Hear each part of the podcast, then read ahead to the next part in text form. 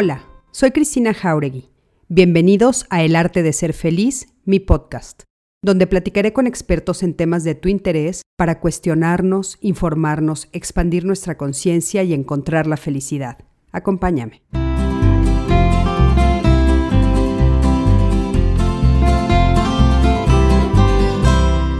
Hola, ¿qué tal? Buenas noches, ¿cómo están? Me da muchísimo gusto saludarles y darles la bienvenida a una transmisión más de Código Felicidad AC.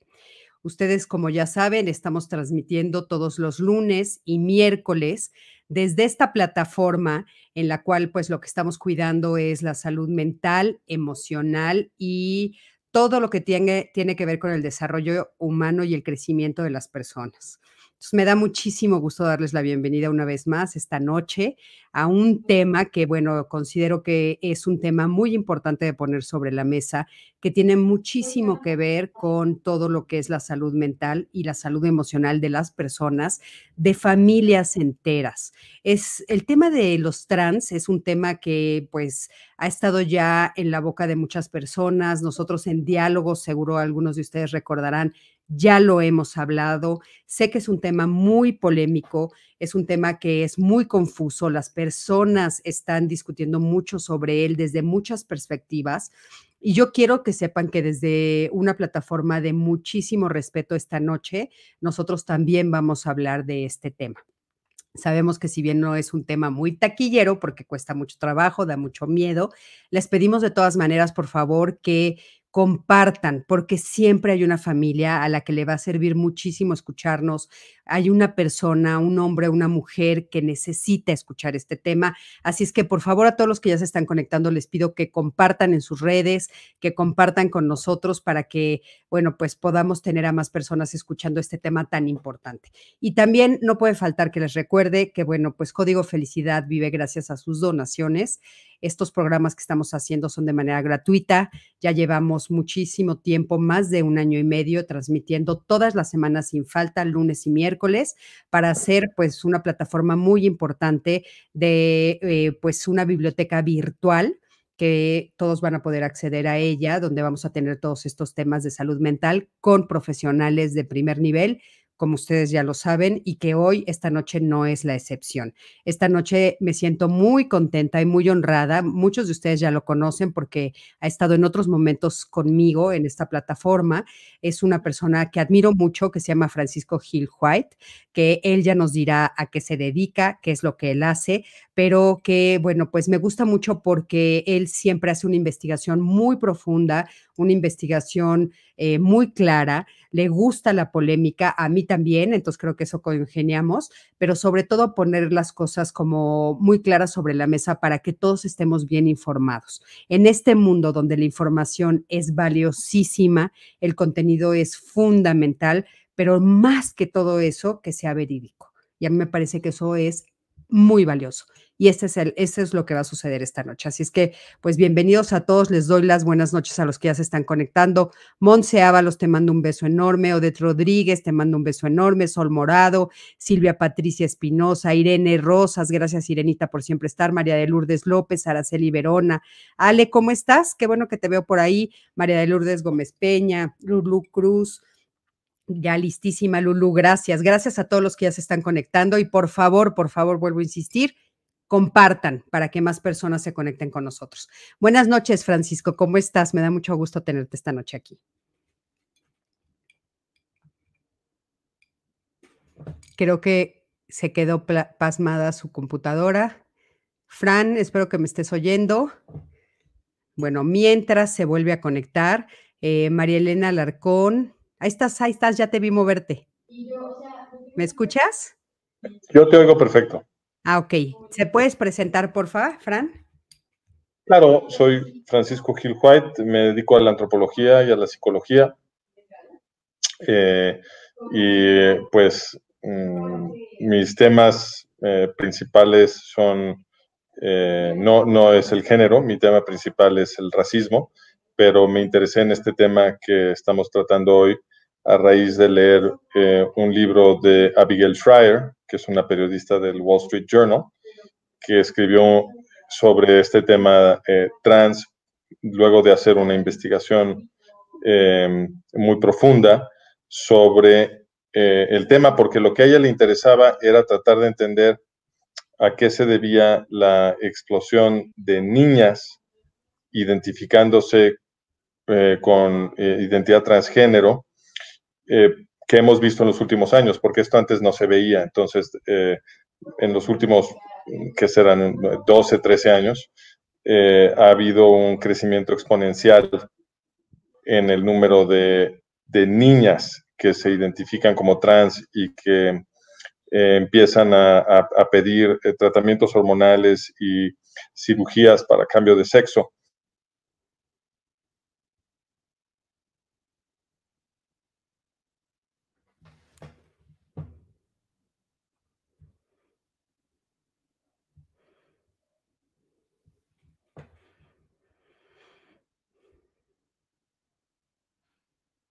Porque Fran, como que de repente se te va un poco la señal. Sí, eh, entonces, eh, ¿qué hago? Este, si quieres, eh, ¿por qué no eh, o sea, vuelve, salte, vuelve a entrar y mientras yo me quedo explicando un poquito justamente qué es ser transgénero. ¿Va? Mientras entras y sales, va, ok. Perfecto, sí. Bueno, a todos los que nos están escuchando, mientras Fran entra otra vez para que pueda agarrar una buena eh, señal de Internet, les quiero contar que eh, el tema transgénero es un término global que define a personas cuya identidad de género, expresión de género o conducta no se ajusta a aquella generalmente asociada con el, sexo que se le asignó al nacer. ¿Qué quiere decir esto? Nosotros cuando nacemos, eh, pues somos hombres o mujeres de acuerdo a muchas características, no solamente físicas, sino también hormonales y también a nivel de, este, mm, pues ahí se me acaba de ir ahorita, eh, o sea, se hace referencia a, la, a por qué somos hombres, por qué somos mujeres, porque tenemos eh, diferentes, eh, a ver, creo que ya se conectó Fran. A ver, Fran, ahí estás. Sí. Estaba nada más acabando de decir que, bueno, las personas transgénero son estas personas que nacen con, eh, siendo hombres o mujeres, porque físicamente se les, se les puede asignar como tal, pero también a nivel genético. Se me había olvidado la palabra, a nivel genético. Y entonces, ¿Qué es lo que sucede? Que cuando ellas van, ellas y ellos van creciendo, se ven en el espejo, se sienten y dicen, o sea, em, dicen de manera verbal, eh, algo no está sucediendo, no me siento cómodo, no me siento a gusto en el cuerpo que tengo. Creo que es, inclusive lo han dicho de esta manera, lo hemos oído muchas veces decir, Dios se equivocó. Dios se equivocó de cuerpo y me mandó a un cuerpo equivocado. Es muy difícil eh, cuando los papás o las personas de su alrededor lo escuchan, es muy difícil de entender. Estamos entendiéndolo, platicando de este tema a nivel mundial, porque es una realidad y sí se está cuidando mucho saber qué es lo que está sucediendo. Antes de que le dé otra vez la palabra, eh, Olivia Gorra, te mando un beso enorme. No sé si ubicas a Olivia, pero es una gran, gran cantante, entonces me da mucho gusto que esté aquí conectada y ella nos dice, las niñas adolescentes ahora toman de moda que son trans. ¿De dónde salió esta moda? Eh, Olivia, justo esto vamos a hablar. No sé si me gusta la idea de pensar que lo tomaron de moda. Yo creo que más bien es algo que está sucediendo a nivel cultural y es justo es el tema que Francisco quiere tratar. Fran, adelante, por favor. Ok, eh, ahora a mí me gustaría que, nos dijeras, Cristina, primero, eh, ¿por qué te causa ruido la palabra moda? Fíjate que me causa ruido, ruido, la palabra moda y creo que en algún momento lo platiqué contigo porque a mí me parece que ya después de un tiempo de declararse trans, el proceso es tan doloroso que creo que la realidad sola no sostiene la palabra moda, Francisco. A eso me refiero. O sea, ¿a qué me refiero? A que eh, las cosas a las que se someten, no solamente a nivel físico, ¿no? Que es pues tomar las hormonas, sino a nivel familiar, el rechazo, el cuestionamiento. Después de eso, puede ser a nivel físico, inclusive las operaciones. Y tú sabes lo que significa una operación. Bueno, no sé si en algún momento te has sometido a alguna. Yo llevo 18 veces en el quirófano. O sea, créeme que una de ellas no ha sido por gusto, ni una de ellas ha sido por gusto. Entonces, someterte a un quirófano, lo que implica el dolor físico, me parece que la realidad confronta a la persona, o sea, el que pisa los pies en la tierra confronta a la persona con si esto lo tomé como de moda, salgo corriendo. Eso creo yo. Puedo estar completamente equivocada, por eso a veces no me gusta hablar de la palabra moda, porque no creo que sea una moda, creo que tal vez es una tendencia al principio en lo que están decidiendo, pero en el momento en el que ya se sostienen, creo que pasa a ser más que una moda, Fran. Esa es mi opinión muy, muy personal. Me voy a, sentar junto al modem, Cristina, para ver si así se elimina este problema. Eh, Mira, sobre, sobre esta, la palabra moda, entiendo entonces que me estás diciendo que no, no te gusta porque em, no crees que es compatible con una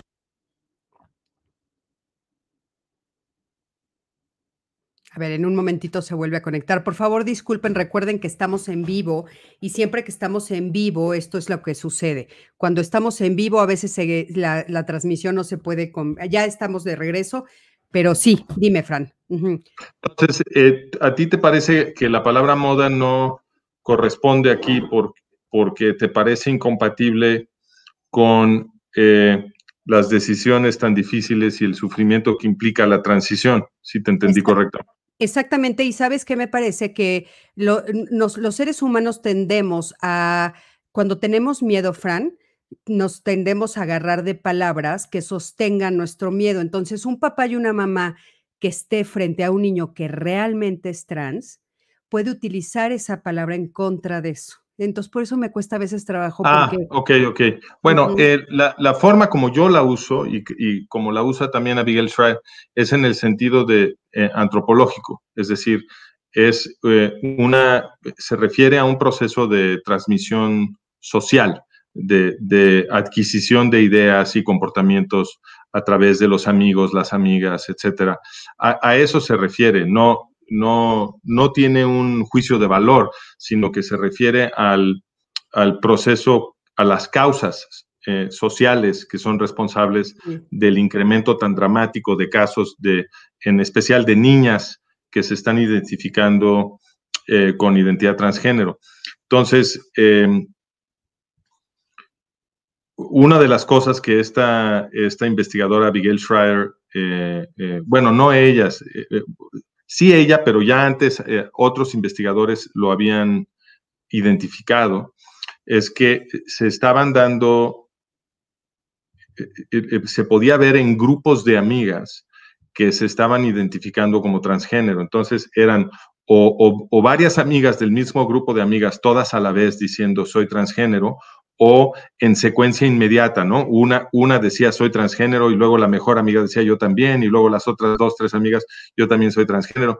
Este, y, esto eh, hizo sospechar a algunos investigadores que pudiera haber un proceso de transmisión social. A eso se refieren con moda. Eh, y muy parecido, por ejemplo, a lo que sucede con la anorexia. Entonces, en la anorexia también vemos grupos de amigas que todas se vuelven anoréxicas al mismo tiempo y que se apoyan y, comparten eh, eh, trucos para engañar a los papás, que no las cachen, que no están comiendo, etcétera, y se van formando estas em, eh, como grupos de apoyo, ¿no? Y no cabe la menor duda en el caso de la, anorexia que hay un, proceso de contagio social. Entonces, la pregunta era si en el caso trans también habría un proceso de contagio social eh, no necesariamente para todos los casos, o sea, no se trata de negar que hay gente que eh, tiene un, eh, lo que llaman los psicólogos disforia de género, ¿no? Entonces, lo que tú estabas explicándole a, tu, a tu público en la, en la disciplina de la psiquiatría se le llama técnicamente disforia de género. La disforia de género es la condición subjetiva de sentirte que, que, naciste con el, con el cuerpo equivocado, que, ¿no? que a ti en realidad te, te debería de corresponder por la forma como tú te sientes eh, el cuerpo del sexo opuesto, ¿no? Es que llaman disforia de género. Entonces, eh, por supuesto que hay casos eh, de disforia de género estable, digamos, que, que cuando vemos el paso de los años eh, es algo que la, la, gente que tiene disforia de género lo siente desde chiquitos.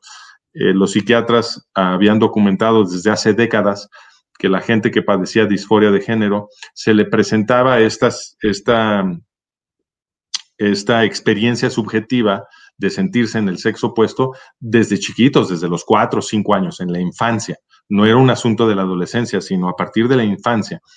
Eh, pero lo que estamos viendo ahora, que es distinto, es que muchas niñas, sobre todo niñas, también niños, pero sobre todo niñas, eh, están anunciando que son transgénero en la pubertad o en la adolescencia. Y eso sí no se había visto sino hasta hace poco y coincide con, con este incremento eh, muy importante en el número de casos. Entonces, te iba yo a leer la cifra del gobierno británico. Mira, eh,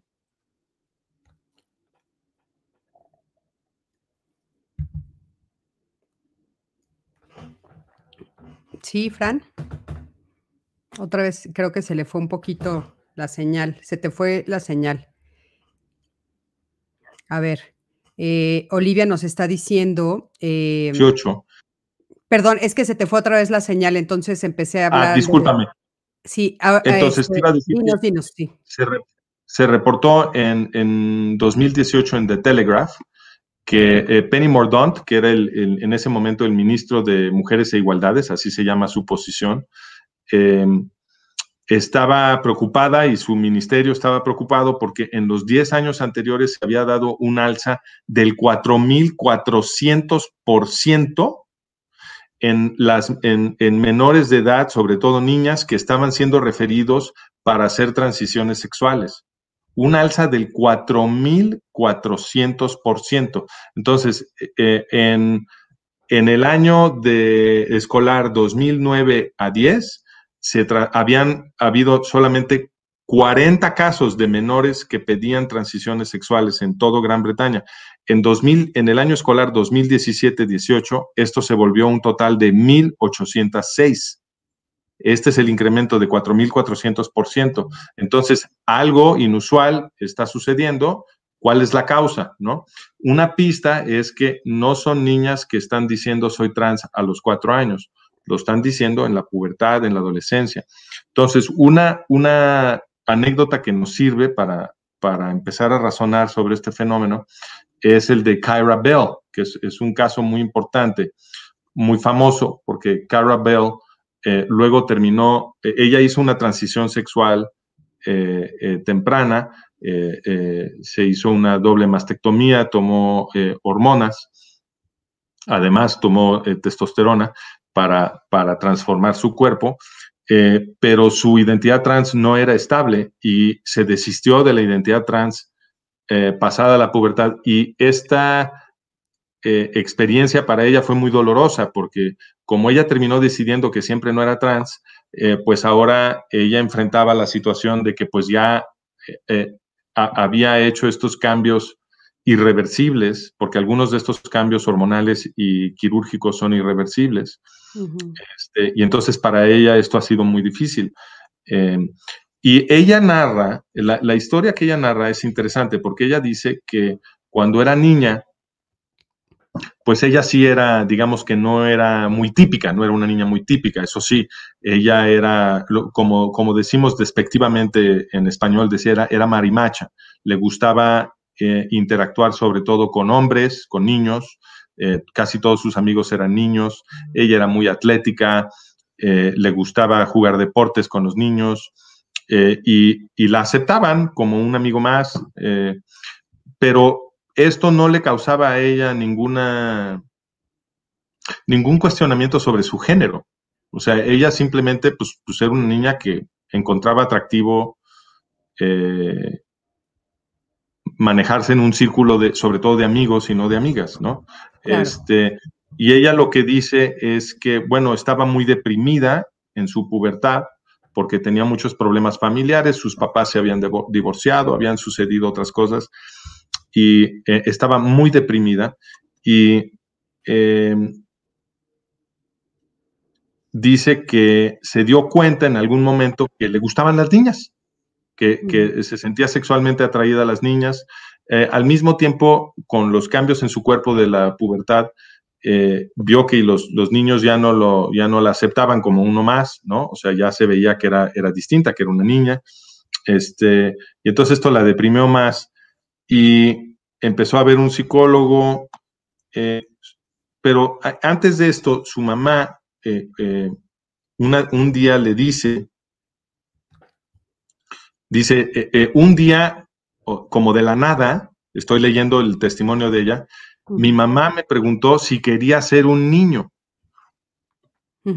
Esto a mí me parece muy significativo, porque la mamá no le, había no le habría preguntado esto a Kyra Bell si no hubiera un contexto de información eh, que estaba consumiendo la mamá de Kyra, ¿no? O sea, en otra generación, si nos vamos 40 años para atrás, a ninguna mamá se le hubiera ocurrido decirle a, su hija que le gusta jugar con niños, oye, igual y tú quieres ser niño. Eh, la, idea no se le hubiera ocurrido a ninguna mamá, pero estamos en otro mundo, en, un mundo donde en los medios, eh, en las disciplinas que atienden la salud mental de la gente o la educación de los niños, etcétera, se manejan nuevas ideologías y nuevos conceptos, etcétera, y entonces, eh, ya existiendo en este nuevo contexto, a la mamá sí se le ocurre decirle a Kyra, eh, oye, pues igual y lo que tú quieres es ser niño. Y Kyra dice, esto ni me había cruzado por la mente. Ah, ok. Esto es muy importante. O sea, no venía de Kyra. ella no se había sentido eh, que estaba en el cuerpo equivocado. Ella sentía que le gustaban los niños, que no es lo mismo que sentirse en el cuerpo equivocado, ¿no? Estas son experiencias psicológicas muy distinguibles. Y entonces ella dice, eso a mí no me había cruzado por la cabeza, este, pero cuando lo, se lo preguntó su mamá, esto se convirtió en una sugerencia influyente. ¿Por qué? Porque los papás siempre son muy influyentes con los hijos, son fuentes de autoridad, ¿no? Claro, entonces, entonces, si tu mamá te dice, oye, igual y lo que tú quieres es ser niño, pues te lo, te lo cuestionas con seriedad, porque tu mamá es una figura de autoridad. Entonces ella empezó a buscar en, sitios de internet sobre transiciones sexuales y demás. Este, ella más o menos de qué edad estábamos, estamos hablando, Fran, por ahí dice. Ella, sí, ella en este momento tenía 14 años. Ah, okay. Entonces ella eh, eh, empezó a ver a un psicólogo en este momento y el psicólogo del National Health Service de, Gran Bretaña también eh, ya participa en estas nuevas, también las podemos llamar modas, creo yo, modas de las disciplinas que atienden la salud mental, que ven el fenómeno trans de una forma muy distinta como se veía hace apenas 15 años. Ahorita voy a hablar un poquito más de esto.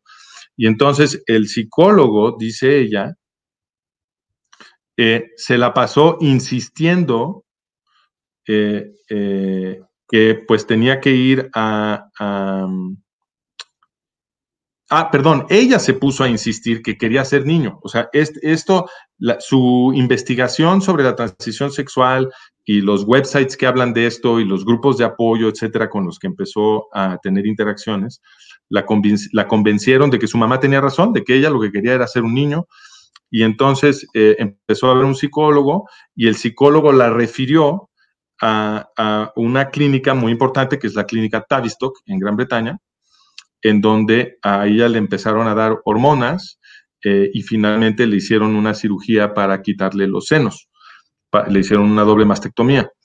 Este, eh, por supuesto, después de diagnosticarla con disforia de género, porque ella, ella estaba diciendo, pues yo quiero ser niño, y los psicólogos dijeron, ah, pues ahí está, tú lo que tienes es disforia de género, y lo que recomendamos para la gente que tiene disforia de género es este tratamiento hormonal con testosterona, que tiene la consecuencia de que te empieza a salir vello en la cara, que cambia la voz, em, eh, se te cuadra un poco más el cuerpo, ¿no? Nunca se te vuelve como el cuerpo de un hombre, pero sí más parecido, eh, las caderas, etcétera, se te cuadran, en, fin. Hay algunos, ah, eh, dependiendo de cuántos años se participa en este régimen de testosterona, los cambios pueden ser más o menos profundos, este, pero algunos de estos cambios son, irreversibles. Por ejemplo, ella eh, ahora, a pesar de que ya no está tomando testosterona, va a tener que rasurarse por el resto de su vida. Entonces, y, pues el cambio de la voz, que se le agravó mucho la voz, este, ese también es, un cambio irreversible. Entonces ella fue, se hizo su, su transición sexual, pero eh, después, pasada la pubertad, eh, eh, concluyó que esto había sido un error, que esto había sido un proceso de sugestión, que ella no quería un cambio de cuerpo. Y entonces fue una experiencia traumática para ella precisamente porque los cambios, algunos de estos cambios son irreversibles y terminó demandando a la clínica Tavistock este fue un caso muy importante porque ganó el juicio, porque en la corte se demostró que en la clínica Tavistock no estaban haciendo ningún análisis realmente de la situación de los niños que vienen a pedir transiciones sexuales. De hecho, los representantes de la clínica en, en la corte confesaron que nunca habían rechazado a una solo niño o niña que llegaba diciendo, tengo disforia de género y quiero una transición sexual. Ah, no, no habían rechazado a uno solo. Eso quería decir que en realidad no estaban evaluando a estos niños. Ahorita voy a explicar por qué. Eh, entonces, eh, aquí tenemos un, ejemplo como paradigmático de, los riesgos de recomendar con demasiada facilidad que los niños hagan este tipo de transiciones. Entonces, ahora la pregunta es ¿por qué, por qué la recomendación es tan fácil estos días? Porque antes no era así. Ajá ha, habido un cambio de política. Entonces, eh, anteriormente, la política de los psicólogos, de los psiquiatras, era observar y esperar. Así es como la llamaban. Entonces, eh, si, si algún niño o niña decía, ¿saben qué? Es que yo estoy en el cuerpo equivocado, este, yo, yo, yo soy del sexo opuesto en realidad, este, se les atendía, se les escuchaba, se les daba terapia y no se les recomendaba una, una, transición sexual inmediatamente, sino que por el contrario, se recomendaba observar, esperar, y si pasada la pubertad los, la identidad trans era estable, entonces sí, eh, eh, eh, que, que se proceda con una transición sexual, si, si queda claro que esto va a contribuir a la felicidad de esta persona. Esta política cambió por completo hace como 15 años, cuando eh, empezaron a, aplicar un, nuevo, una nueva política que llaman de cuidado afirmativo. Y el cuidado afirmativo parece estar predicado sobre el principio de, cualquier, de que cualquier escepticismo que se exprese hacia una persona que eh, anuncia, hacia un niño o niña que anuncia una identidad trans, va a producir un trauma psicológico en este niño o niña eh, y por lo tanto lo que debe de hacer todo mundo, el psicólogo o psiquiatra, el trabajador social, el maestro de escuela, el papá, la mamá, lo que todo mundo debe de hacer es apoyar, reafirmar la identidad trans que está declarando el niño o la niña, este, y, y sin cuestionarla sin cuestionarla y al mismo tiempo apoyar estos cambios radicales eh, con hormonas y cirugías de una vez en vez de esperar. Eh, y entonces, eh, por esta razón, le sucedió a Kyra que cuando llegó a la clínica, que cuando llegó con el psicólogo en primera instancia, el psicólogo dijo, sí, claro, claro, tú tienes disforia de género, vas a la clínica, y llegó a la clínica y le dijeron, claro, claro, aquí te damos testosterona, aquí te, este, te cambiamos de sexo, este, y nadie realmente la cuestionó. Ahora, el, el dato más importante aquí es que eh, hay varios estudios que han investigado la estabilidad de la identidad trans. Y eh, son estudios, obviamente, que se hicieron siguiendo a niños y niñas que anunciaron una identidad trans antes del cambio de política, obviamente, porque la única manera de investigar la estabilidad de la identidad es cuando no les, o, sea, de hacerlo objetivamente, es cuando, cuando no apresuras una transición sexual, ¿no? Entonces, eh, se, le dio seguimiento a muchos niños y niñas que habían anunciado soy trans antes del cambio de política, este, y se descubrió en todos estos estudios, sin excepción, que la gran mayoría de los niños y niñas que anuncian una identidad trans pasada la pubertad, se desisten de esa identidad. Entonces, a mí lo que me preocupó... ¿De qué porcentaje estamos hablando, Fran? Mira, el estudio, eh, el más reciente de todos que tiene la, que es de apenas, creo que de 2020, si mal no recuerdo, no, de 2021 creo que fue este estudio, este, que tiene la muestra más grande.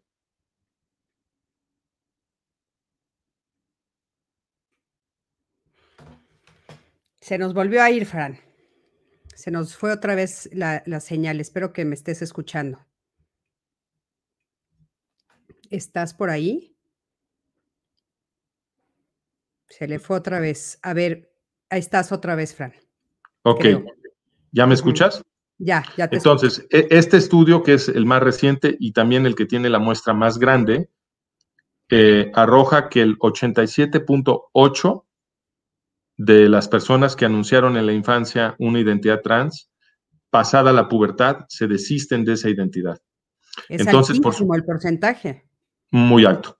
Entonces, por supuesto que todas estas personas agradecen que ellos eh, anunciaron su identidad trans antes del cambio de política, porque de haberlo hecho en esta época, pues les hubieran recomendado tratamientos hormonales y cirugías estéticas que les hubieran producido cambios irreversibles y luego ellos pues hubieran terminado diciendo, siempre no soy trans, pero, pero pues ya cambié mi cuerpo, ¿no? Entonces, eh, lo que le preocupa mucho a Miguel Schreier y también a mí es que en, a la luz de, o sea, que a pesar de que estos estudios demuestran que la, proporción de gente que tiene una identidad trans estable es muy pequeña, eh, de todas maneras, los profesionales de varias disciplinas han corrido a cambiar de política y a recomendar estas transiciones en la infancia. Entonces, lo que yo creo que es una, una pregunta pertinente por supuesto que debemos todos de respetar a la gente que tiene una identidad trans, este, y, eh, el, derecho y la libertad de un adulto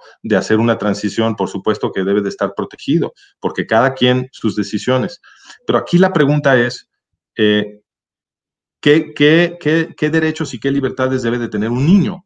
Creo, creo que esa es la pregunta, porque, por ejemplo, eh, no permitimos que los niños legalmente consuman alcohol. ¿Por qué no lo permitimos?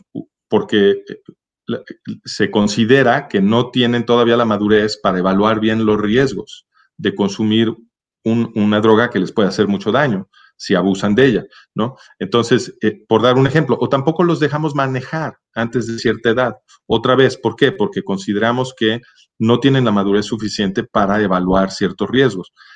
Entonces, yo creo que eh, un comportamiento tan profundamente drástico como cambiarte de sexo, pues entra dentro de esta categoría de comportamientos para los cuales un niño no ha llegado a la madurez necesaria para eh, evaluar bien los riesgos de lo que están haciendo. Y fue el caso de Kyra Bell. Entonces, Kyra Bell retrospectivamente dice, a ver, este, yo estaba bien chiquita y a mí mi mamá me metió esta idea a la cabeza y luego el psicólogo y este, y pues yo tenía 14 años. Este, Ahora, te voy a decir una cosa, estamos hablando de una, ¿no? Que, que es visible, un caso emblemático, etcétera, pero yo tengo una duda, Fran, ¿por qué es el, el cambio de política? O sea, ¿por qué se ve en la necesidad a nivel mundial de hacer ese cambio de política? O sea, ¿qué sucede en el entorno? O sea, eh, me parece que ahí hay un punto muy importante a investigar, o sea, ¿por qué un grupo enorme de personas se ponen de acuerdo en hacer este cambio? ¿Qué había pasado antes o qué fue lo que los, hace irse por ese camino? No puede ser una moda. La, la, interpretación que yo, es muy buena tu pregunta, la interpretación que yo le doy a esto, y aquí sí, este sí es mi tema, porque llevo varios años eh, investigando como antropólogo la política de identidades y creo que sale de ahí, sale del auge que ha tenido la política de identidades. ¿Qué es la política de identidades? Es eh, la percepción de que lo que realmente importa sobre ti es a qué categoría perteneces. Entonces, nosotros teníamos un proceso en Occidente que llevaba pues dos siglos, que podemos llamar el liberalismo occidental, que es una consecuencia de las revoluciones que eh, establecieron las democracias modernas, ¿no?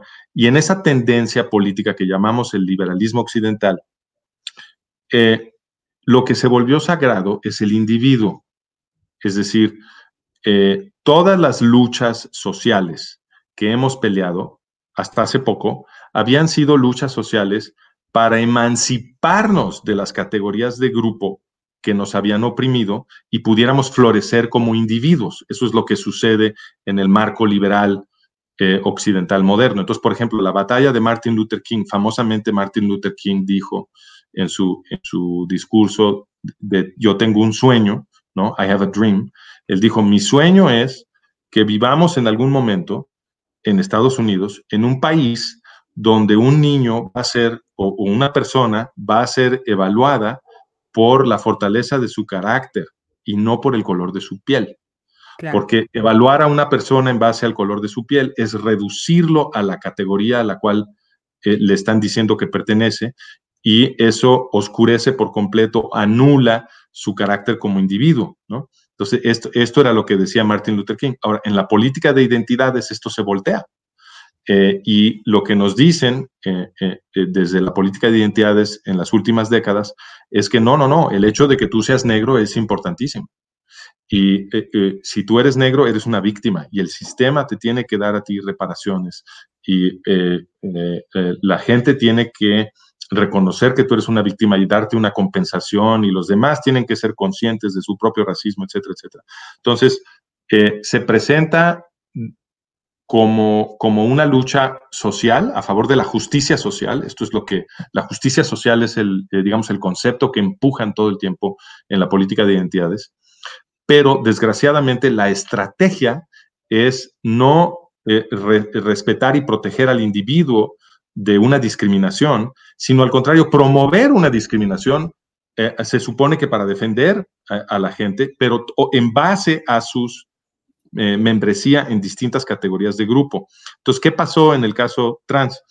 Eh, esta política de identidades aplicada a la identidad de género, eh, bueno, volvamos al liberalismo. En el marco del liberalismo, la manera de combatir la discriminación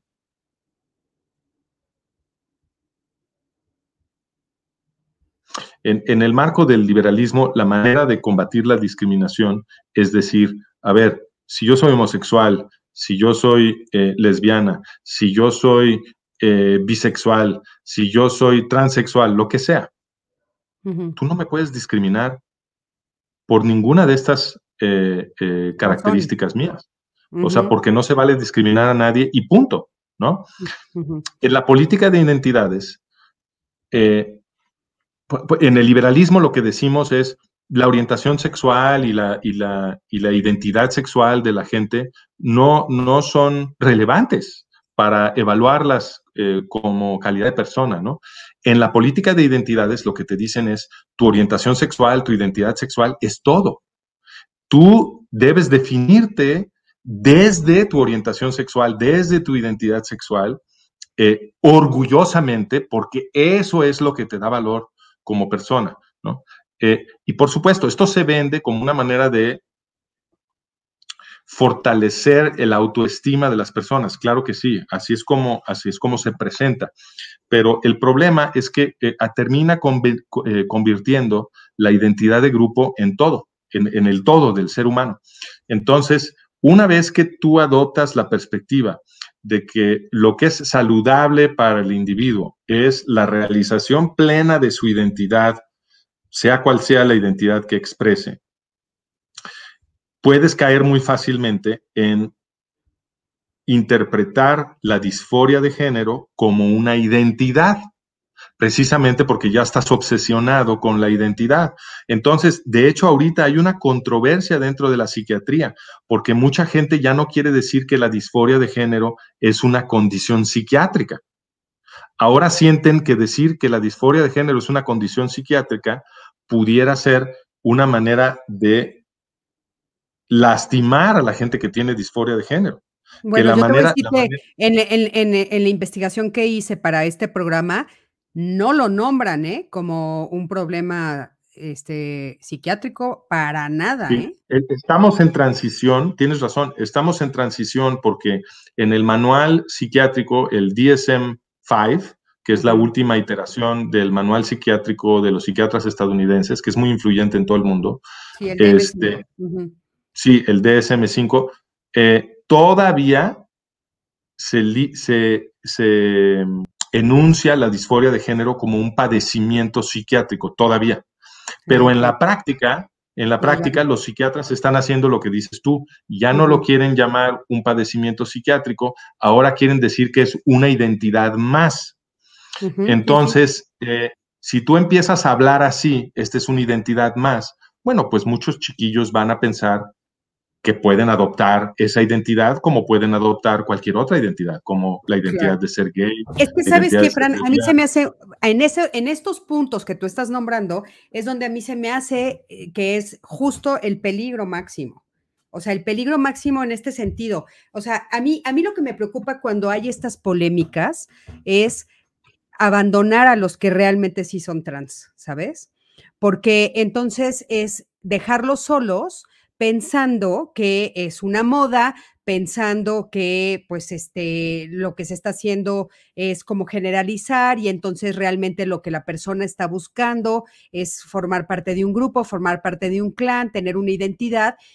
¿Y qué pasa con los que sí lo están viviendo? O sea, ¿qué pasa con todo este grupo? Bueno, yo, yo creo que tenemos que preocuparnos simultáneamente por los que sí son trans y por los que fueron sugestionados a, anunciar una identidad trans por otras razones, porque estaban deprimidos, etcétera, y eh, encontrar una manera de proteger a ambas categorías de personas. Yo no creo que debamos. ese es el punto que a mí me parece más importante y que me gustaría resaltar mucho y que quedara muy claro en este programa, es apoyar a, a todos. Ahora, te voy a decir algo que dijiste que no quiero que se me olvide, porque lo dijiste eh, eh, las razones por las cuales un niño, y en este caso en particular, dices, unas, las niñas, o sea, cuando al principio del programa nos dijiste el porcentaje de niñas que aumentó diciendo, levantando la mano, decías es por múltiples, múltiples factores.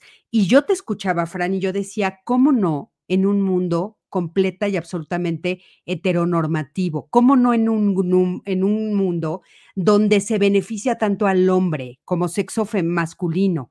O sea, en esta identidad, o sea, cuando, cuando, eh, que no se llama identidad, se llama expresión de género. En la expresión de género, ser hombre en este mundo es lo mejor que te puede pasar, Fran. Es lo mejor que te puede pasar, es donde más te eh, yo, yo disputaría, yo disputaría esa afirmación. Creo que depende de qué país estemos hablando. Por ejemplo, en, en, los países del primer mundo, y creo que esto está empezando a suceder en México también, está empezando a suceder en Latinoamérica, pero, por ejemplo, en el mundo anglosajón y en los países de Europa, eh, ya llevamos un rato en que la política de identidades estoy oyendo un eco, no sé si, ah, no, ya no. Eh, ya llevamos un rato en que la política de identidades ha estado eh, promoviendo el argumento de que los hombres somos malos y que los blancos son malos. Y el peor de todos es el hombre blanco heterosexual. Esto ya se ha vuelto muy, muy común. Entonces, eh, en, en, la medida en que los hombres blancos heterosexuales se encuentran en la situación en la que tienen que pedir perdón por quienes son, eh, porque, por ejemplo, en la teoría crítica de raza, eh, Critical Race Theory, que se ha vuelto muy popular y muy influyente, lo que le dicen a la gente es que la gente, las personas de tez blanca somos racistas por default. Eso es lo que afirman. Entonces, pues tú ya no te puedes defender porque se supone, bajo esta teoría, que si naciste con la tez blanca, tú eres un racista. Entonces, eh, esto está pasando, esto es parte de lo que investigo yo. Sí, sí, sí, sí, de hecho, escribiste un artículo muy interesante de este tema, que ahorita al final quiero que nos digas dónde encontrarlo. Claro que sí, y estoy de acuerdo contigo. Ahora, eh, entonces, entonces no, pero, a ver, dime, pero quiero conectarlo con, tu pregunta, porque eh, tú decías al principio del programa que te parecía difícil interpretar como moda que tantas niñas ahora anuncien que son trans eh, porque por los costos que implica la transición sexual. Y eh, creo que aquí otra vez hay que poner las cosas en contexto, porque tienes razón que la transición es una cosa difícil y que implica costos emocionales, físicos, todo eso es verdad, pero eh, lo que debemos de considerar es si esos costos en ese momento de la vida del chamaco, de la chamaca, son mayores o menores que los costos que ellos sienten que están experimentando como están. Entonces, eh, una de las cosas que arrojan, una de las cosas que arroja la investigación sobre este fenómeno es que las niñas, casi todas las niñas que están anunciando que son trans y que hacen transiciones sexuales, son niñas que están deprimidas. Hay muchísima depresión y ansiedad, eso es importante. También es cierto que muchas de estas niñas son autistas y están sufriendo mucho bullying en redes sociales. Entonces, eso se combina con esta otra eh, eh, aspecto del contexto social que yo te estaba mencionando, en el que los blancos ahora les dicen que son malos, eh, los heterosexuales son malos, los hombres son malos. Y entonces, si tú eres una niña blanca, porque este es otro dato estadístico muy importante, las niñas que anuncian que son trans y que piden transición sexual son en su gran mayoría niñas blancas. Entonces, eh, por lo menos en los países anglosajones donde esto se ha estudiado muchísimo eh, y en Europa. Y entonces, estas niñas, eh, explica Abigail Schreier, son niñas que están escuchando en la escuela, porque esto ya es la nueva cultura, que ser blanco es malo. Y que, entonces, ¿por qué entonces, ¿por qué piden ser niño blanco? Ah, porque no se pueden volver negras, pero sí se pueden volver niños. Entonces, cuando, cuando tú pasas de ser niña a niño trans, por lo menos adquieres una categoría que en la política de identidades se considera una categoría de víctima. Y entonces te sales de la categoría de opresor de los blancos, porque en la política de identidades tú eres un opresor no si estás oprimiendo a alguien, digamos, objetivamente. Oye, Fran, pero ¿no te parece súper complejo eso?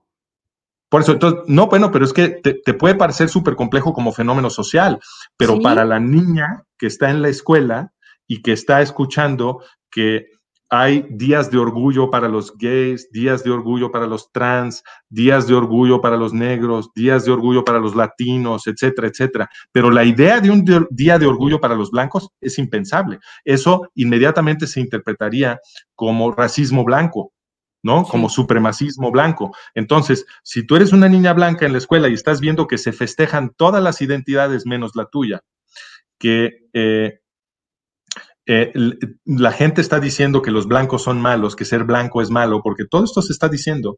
Entonces, híjole, pues eh, se empieza a ver atractivo esta idea de o, decir que eres gay, o decir que eres trans, o decir algo que te ponga en una categoría de víctima.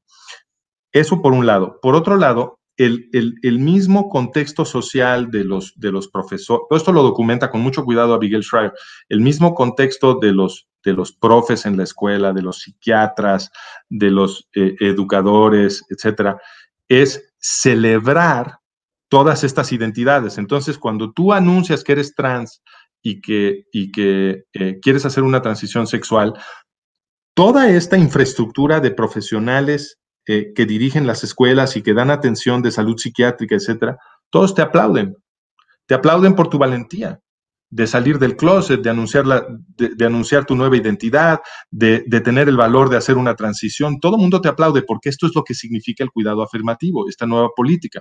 Entonces, claro que esto va a implicar costos importantes, como tú bien reconoces, pero recordemos, son niñas deprimidas, niñas ansiosas, muchas de ellas son autistas, les están diciendo que ser blanco es malo, se sienten fatal, además hay mucho bullying, muchas de estas niñas no se sienten muy atractivas, eh, hay cuando, cuando les empiezan a cambiar sus cuerpos, se deprimen porque no les gustan sus cuerpos, porque eh, hay, en las redes sociales hay muchísimo bullying muy salvaje y entonces eh, las están hostigando y entonces todo esto se combina más el discurso de que, oye, si a ti no te gusta tu cuerpo, quizás tú seas del sexo opuesto, que no se oía antes, ahora se oye por todos lados. Y están viendo también en los medios, porque esta sí es una moda sin ningún lugar a dudas en los medios, de representar positivamente a personajes trans. Lo ves en Star Trek, lo ves en Billions, lo ves en eh, todas las series que tú quieras. Eh, están eh, representando muy positivamente personajes trans. Entonces, ¿cómo se llama el, mm, el que era futbolista? Eh, eh, Jenner. Ah, este, Jenner, sí. Caitlyn, este, Jenner fue muy festejada en los medios, eh, la, hicieron muy famosa y muy, muy celebrada por haber tenido el valor de hacer su transición sexual, etcétera. Entonces, hay un contexto en el cual, pues tú puedes decir, bueno, me la estoy pasando tan mal y si yo hago esta transición, por lo menos voy a entrar a una categoría que el nuevo contexto cultural aplaude y me van a decir que, yo por ser víctima tengo derecho a quejarme y tengo derecho a este, criticar al patriarcado y esto. Se puede volver atractivo eh, y en, un momento de depresión y de ansiedad, pues las niñas pueden sentir que esto vale la pena. Y hay otro efecto. La testosterona cuando empiezan a darles testosterona, uno de los efectos de la testosterona es que produce una especie de euforia. Entonces, si tú estabas deprimida y ansiosa y dices soy trans y empiezas a hacer un tratamiento eh, hormonal con testosterona, inmediatamente lo que sucede es que de tajo te empiezas a sentir magníficamente bien. Porque la testosterona tiene este efecto eufórico sobre la mente, por lo menos en las primeras etapas. Entonces, esta euforia después de recibir testosterona, ¿qué hace? Pues te confirma que tú en realidad si eres niño, porque si no, ¿por qué te estás sintiendo tan bien ahora que te están dando el tratamiento hormonal para hacerte niño? Y entonces esto acaba confirmándolas. Pero como te decía, todos los estudios que dan seguimiento han concluido que la... Aquí estoy, aquí estoy, Fran. Todo ah, perfecto.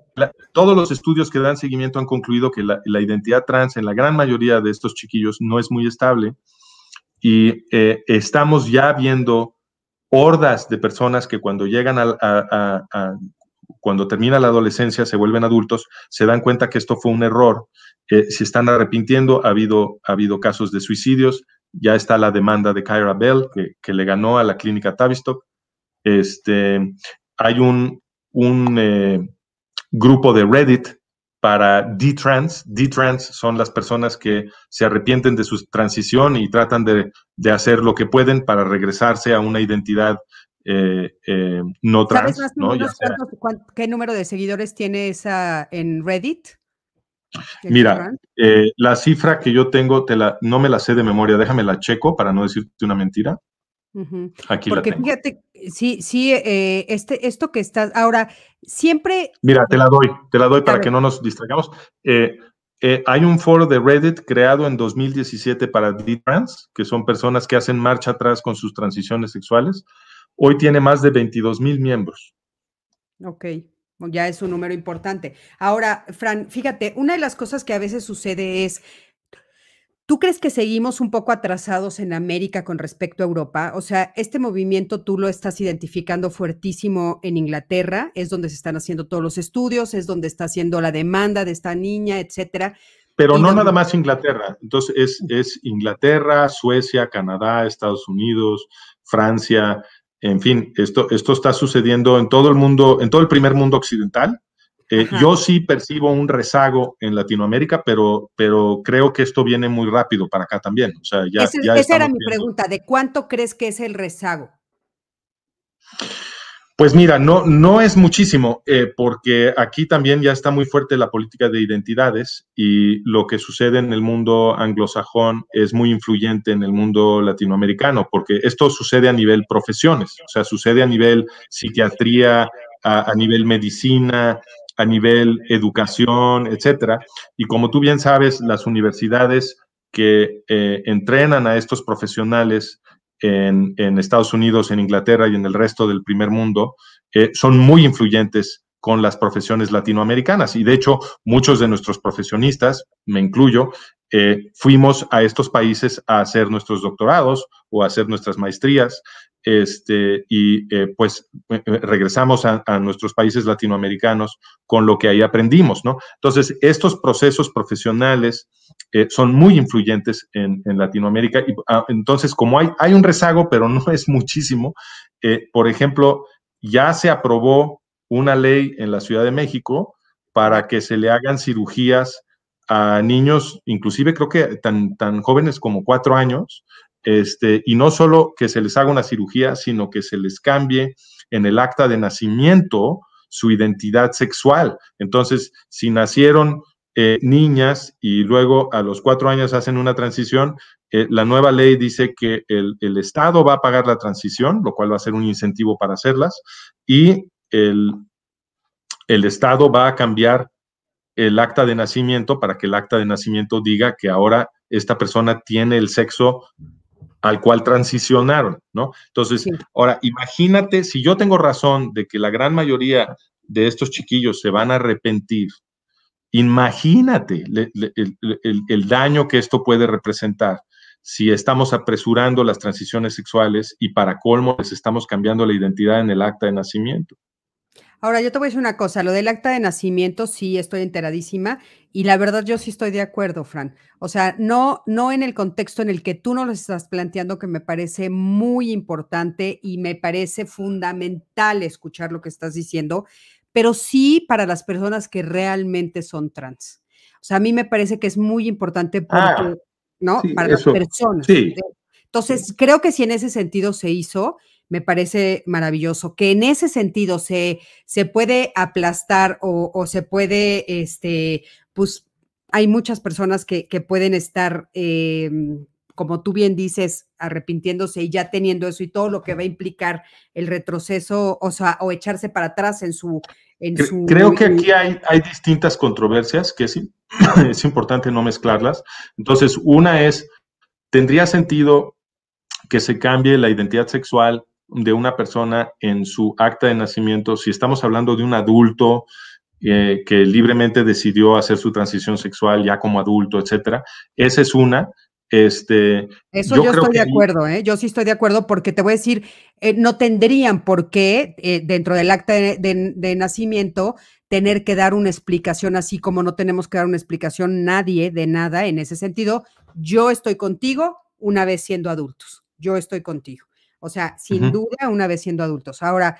Claro, eh, creo, que esa es, una, esa es una discusión muy distinta a la discusión de cambiarle el, acta de nacimiento a un niño que no, no entiende ah, de, cuatro años, cinco años, seis años, que no, que no eh, está listo, en mi opinión, para estos cambios y que no entiende realmente eh, las consecuencias de lo que está haciendo. Sí, ahora eh, fíjate, Mónica Sánchez nos está preguntando, nos dice, entonces, ¿a qué edad es opcional para una persona de ver, que, de, que de verdad se asuma como trans?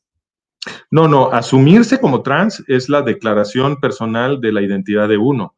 Eso uno tiene la libertad de hacerlo a la edad que sea. La, pregunta aquí es, eh, igual que como puedes decir, a, a, los seis años puedes decir, a mí me gusta el alcohol, pero que te permitan beber alcohol es otra cosa. O tú puedes decir, a mí me encantan los coches, me gusta la idea de manejar, pero que te dejen manejar antes de que cumpla cierta edad es, es, otro boleto. Entonces, ahora, Fran, ahí hay un asumirte como asumirte como trans, es decir, declarar una identidad trans, uno lo puede hacer a cualquier edad. Lo que a mí me gustaría cuestionar, yo creo que necesitamos tener una discusión como sociedad eh, sobre la mm, sabiduría de, permitirle a los niños hacer estas transiciones, ¿no? Eso es todo. Ahora, en ese, en ese punto, pues me hubiera encantado tener aquí a un médico, la verdad no lo, no lo pensé, porque eh, una de las discusiones que tuvimos justo en diálogos con respecto a este tema y la razón por la cual muchos abogan por hacerlo tan a temprana edad, es justamente por los cambios hormonales que se dan a partir de los 12 o 13 años y que entonces ya son irreversibles también. ¿A qué me refiero? Por ejemplo, ¿no? Los niños, pues bueno, tú lo sabes muy bien porque tú eres eh, un hombre, les crece el cuerpo de diferente manera de lo que nos crece a una mujer. Una mujer desarrolla pecho, desarrolla cintura, cadera, etcétera. Ustedes cambian de voz, les sale bello, etcétera. Entonces, eso es lo que es delicadísimo, ¿no? Porque claro, eso es por lo que abogan. Dicen, bueno, justo para que no llegues a ese cambio y entonces ya de adulto tú en el espejo veas realmente lo que se supone que eres,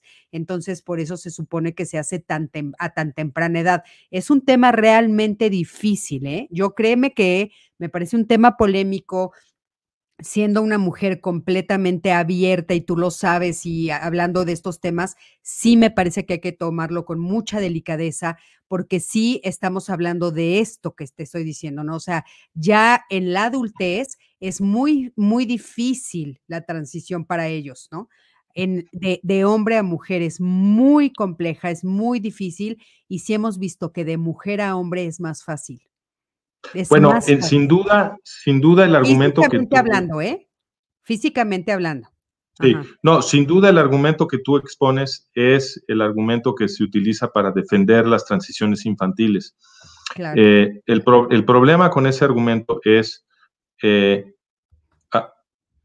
eh, las estadísticas, porque si, si yo tengo razón de que la gran mayoría de las personas que en la infancia anuncian una identidad trans van a desistirse de esa identidad, entonces, aunque aunque las transiciones infantiles pudieran beneficiar, si aceptamos tu argumento, a la minoría que sí tiene una identidad trans estable, pues le van a causar un, daño gigantesco a, la gran mayoría que no tiene una identidad trans estable.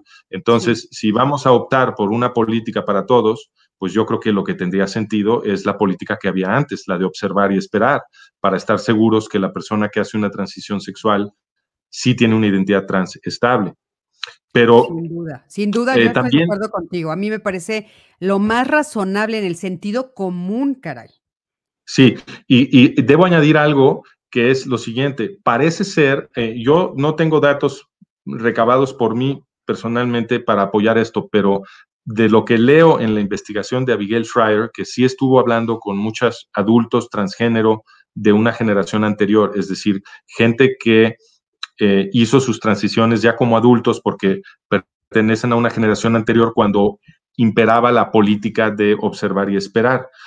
Eh, y estos adultos transgénero le dijeron a ella que ellos agradecían que habían crecido en la época del observar y esperar, porque eh, aunque es cierto que los cambios hormonales que suceden en la pubertad fueron los cambios del sexo del que ellos últimamente no quisieron, este, el no haber hecho la transición sexual como niños les permitió tener una infancia y una pubertad normales. Y eso para ellos, o sea, relativamente normales. Y eso para ellos es importante. Aunque haya sido el desarrollo del sexo que al final no quisieron, este, ellos opinan que si hubieran hecho una transición sexual en su infancia, en su, en su pubertad, eso les hubiera generado muchísimos más problemas de los problemas que les generó hacer la transición ya como adultos.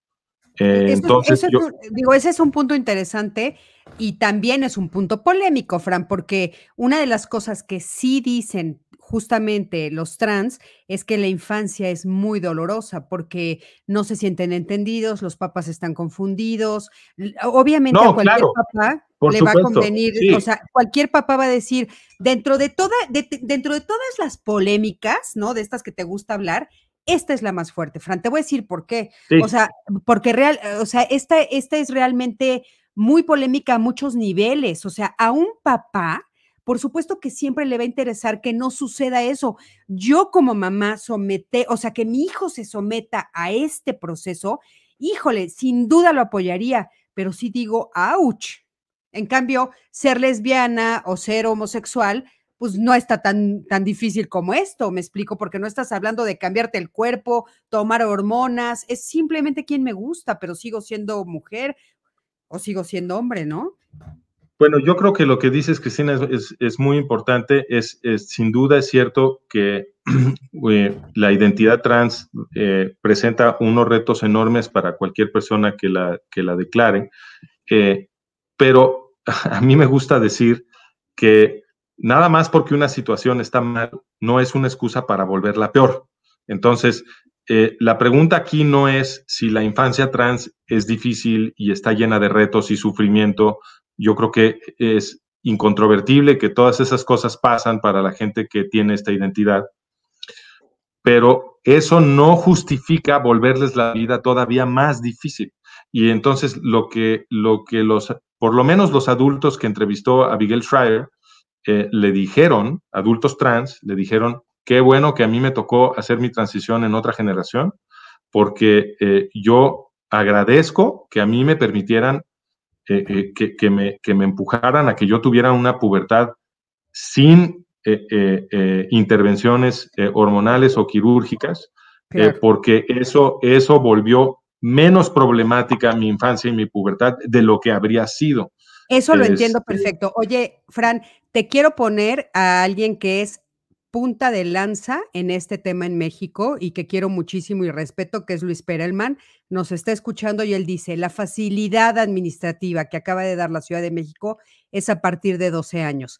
Es solo Ah, cambio sí. de papel para adaptar a la expresión y rol de género de la persona. No se habla es correcto. Es correcto. Yo me, yo confundí porque cuando se estaba hablando de la posibilidad de esta ley hace algunos años, este, sí estaban mencionando eh, eh, darle tratamiento hormonal, no, no quirúrgico, pero hormonal a niños eh, de edades 4, 5, 6 años. Pero es, es correcto. Pido una disculpa por el error. Ah, ok.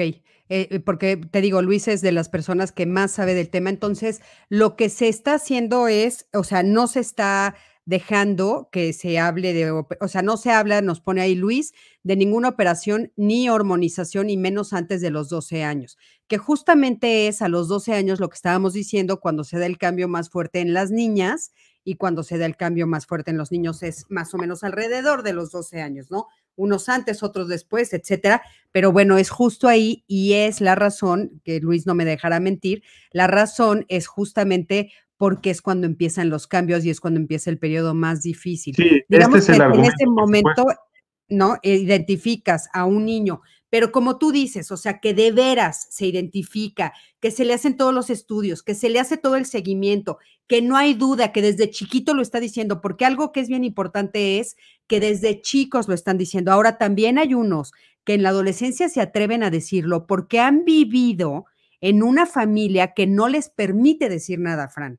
Entonces también hasta los hasta la adolescencia se atreven a decirlo, ¿no? Bueno, Porque este es, eh, esto, también es, esto también es controvertido. Entonces, eh, tradicionalmente los psiquiatras diagnosticaban, eh, han diagnosticado, bueno, siguen diagnosticando disforia de género como, como la condición que se expresa a partir de la infancia, ¿no? Entonces, ahora lo que tú estás diciendo es, bueno, es que puede haber personas que eh, no lo expresaron en la infancia porque les daba miedo y entonces en la adolescencia, por angas o mangas, ya se sienten con el valor de decirlo y por eso lo expresan por primera vez. Y entonces esta gente cuando es entrevistada por el psiquiatra, les dice, a ver, yo de niño nunca lo dije, pero desde niño he sentido que soy del sexo opuesto. Por supuesto que esto es posible, pero también sabemos, gracias a la investigación de Schreier y de otros, que eh, en las redes sociales hay grupos de apoyo de gente que, de, gente de identidad trans. Eh, por ejemplo, hay, influencers, trans influencers, que tienen sus eh, canales de YouTube y que tienen muchos seguidores. Y una de las cosas que les dicen a la gente, a los chavos y chavas que, quieren declarar una, una, identidad trans, les dicen, aunque no hayas, eh, aunque no hayas sentido esto de niño, tú di que lo sentiste, miénteles, porque esto es lo que tienes que decir para que te den un diagnóstico de disforia de género. Y el diagnóstico de disforia de género es lo que tú necesitas para que te receten tus hormonas este, y, y puedas iniciar tu transición.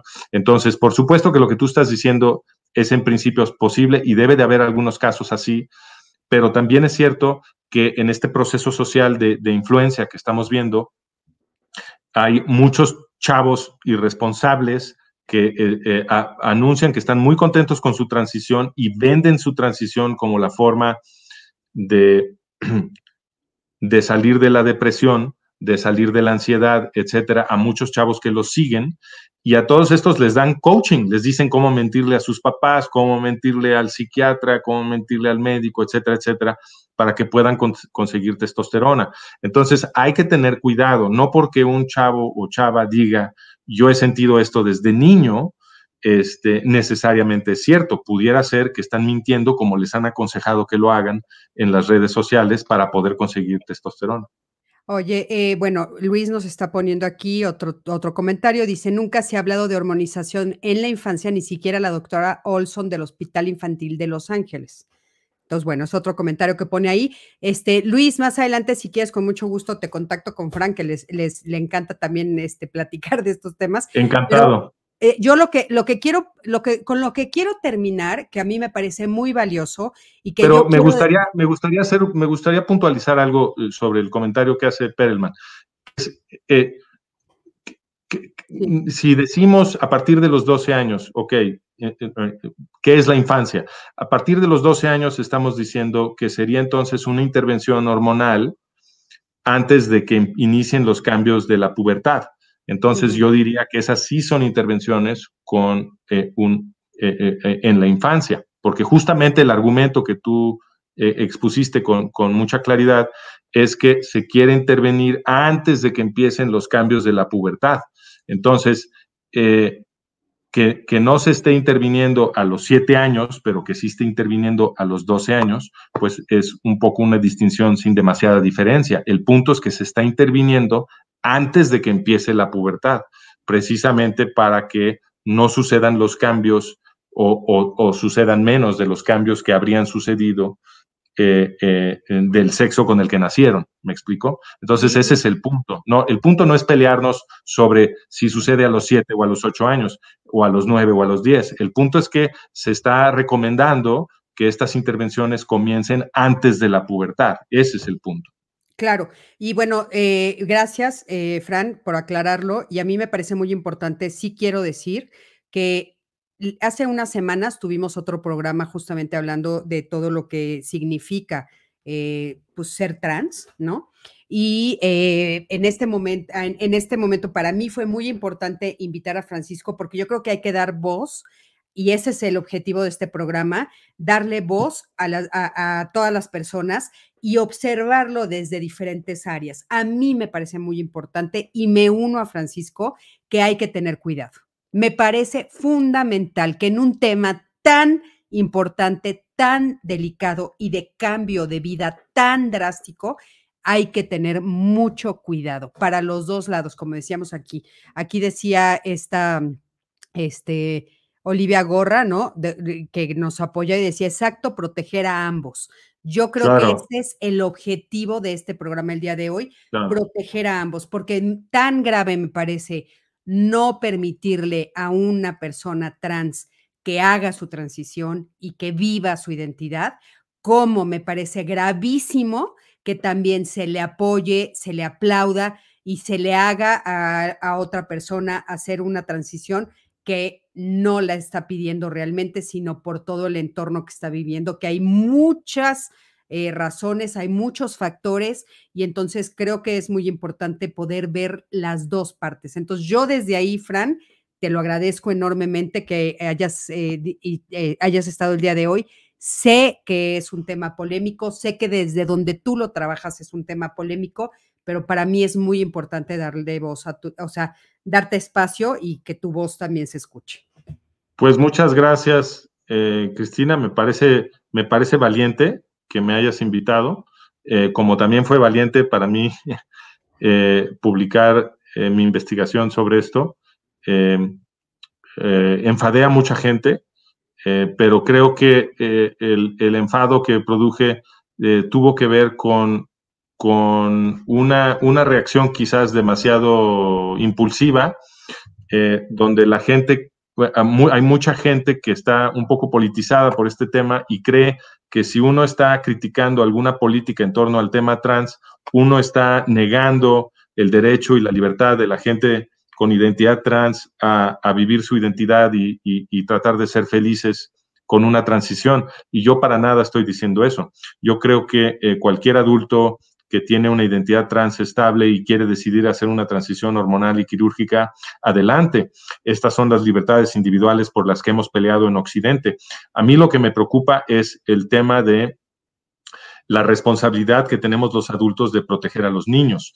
Y entonces, si estamos viendo en los estudios que eh, la gran mayoría de los niños que declaran identidad trans no tienen una identidad trans estable, es decir, terminada la pubertad, la gran mayoría se desisten de esa identidad, pues entonces tenemos que tener muchísimo cuidado porque eh, estas criaturas pues son los miembros más vulnerables de nuestra sociedad y por lo tanto nosotros como adultos responsables pues tenemos esta carga de velar por su salud y su felicidad eh, y en algunos casos tomar decisiones por ellos, como hacemos en el caso del alcohol, como hacemos en el caso del manejo de automóviles, etcétera, precisamente porque pues al ser niños o niñas pues no han madurado lo suficiente para evaluar eh, riesgos y tomar decisiones con plena conciencia de sus consecuencias. Claro, por supuesto.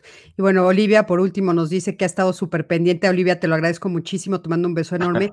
Buenísimo programa, querida Cristina, y excelente invitado, muy claro y preciso. Olivia, muchísimas gracias.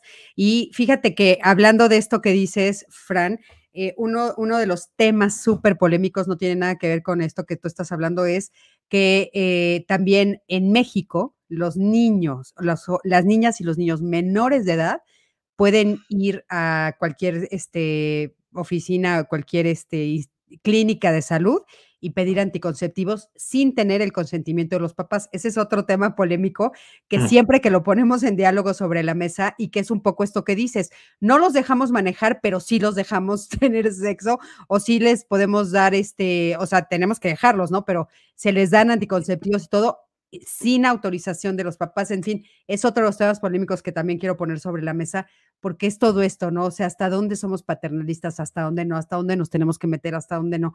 Es, e, estos temas me apasionan y gracias por haber estado aquí. También aquí nos, nos ponen muy bien, es nuestra responsabilidad como adultos, es acompañar de forma clara a los niños para no confundirnos. Eh, Confundirlos. Hay que revisar los estudios citados como en todos los casos. Hay muchos estudios que evidencian lo opuesto. Luis, te abro el espacio, me va a encantar tenerte aquí. Y es más, si quieres, lo platicamos entre los tres. Nada más dime cuándo. Hoy yo encantado, sí, claro. volvemos, volvemos a citar a Fran.